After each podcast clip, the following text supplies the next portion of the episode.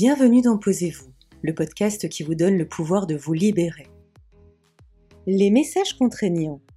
Ils influencent depuis l'enfance nos comportements de manière inconsciente et nous imposent d'être enfermés dans un modèle qui limite notre potentiel.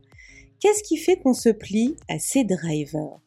C'est le sujet que je souhaite aborder avec vous aujourd'hui. Je m'appelle Jessica Sampé. J'accompagne les entreprises, les hommes et les femmes à vivre durablement l'expérience du mieux-être. Vivre cette transformation, c'est tout simplement s'autoriser à mieux vivre avec soi pour mieux vivre ensemble, développer ses compétences humaines et retrouver sens, conscience et liberté intérieure.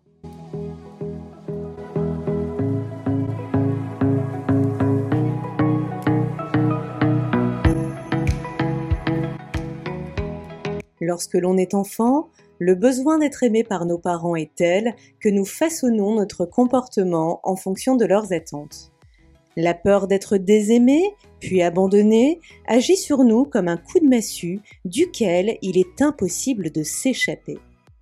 En effet, lorsqu'un parent nous demande de faire quelque chose sous peine d'être un bon garçon ou une bonne petite fille, nous y répondons sans même savoir que cela impacte notre capacité de discernement.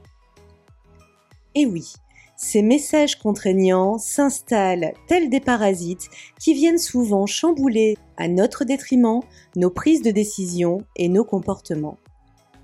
Ces réponses d'hier aux problématiques d'aujourd'hui ont la fâcheuse tendance à nous laisser nous exprimer comme des enfants recherchant la sécurité affective optimale entre le soi parfait à qui on a répété pendant l'enfance d'être sur le haut du podium, le soi fort à qui on dit qu'il est trop sensible, le dépêche-toi qu'il est trop lent, le fait des efforts qu'on n'a rien sans rien dans la vie et le fait plaisir à qui on dit qu'il fera de la peine s'il n'agit pas comme ses référents le souhaitent, il est difficile de ne pas développer une personnalité en lien avec ces injonctions qui freineront à coup sûr notre vie d'adulte.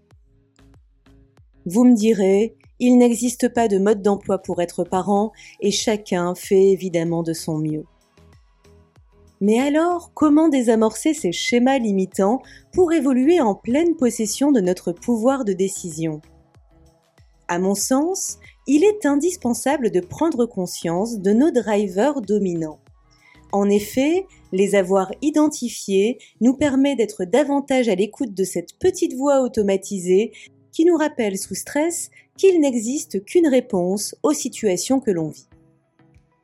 Il est indispensable d'en connaître les avantages et les inconvénients. Et oui, les drivers ont aussi des aspects positifs puisqu'ils développent également nos soft skills. Puis, il est indispensable de s'autoriser à transformer ces messages contraignants en reprogrammant de nouvelles croyances positives qui viendront agir à coup sûr comme un antidote. Comprendre la mécanique de ces drivers, c'est se permettre d'évoluer en pleine puissance vers ses objectifs de vie. Vivre l'expérience du mieux-être, c'est accepter de faire évoluer sa petite voix inconsciente pour développer son pouvoir de décision et améliorer son rapport à soi et aux autres. Nous sommes nombreux à vouloir changer pour quelque chose de mieux, mais changer pour quelque chose de mieux, c'est avant tout se changer soi. J'espère que ce podcast vous permettra de mettre le doigt sur ce qui vous freine réellement dans votre quotidien. En attendant de vous retrouver, je vous souhaite une excellente journée.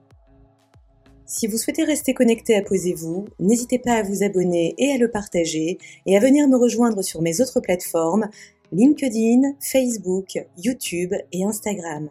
Jessica HY.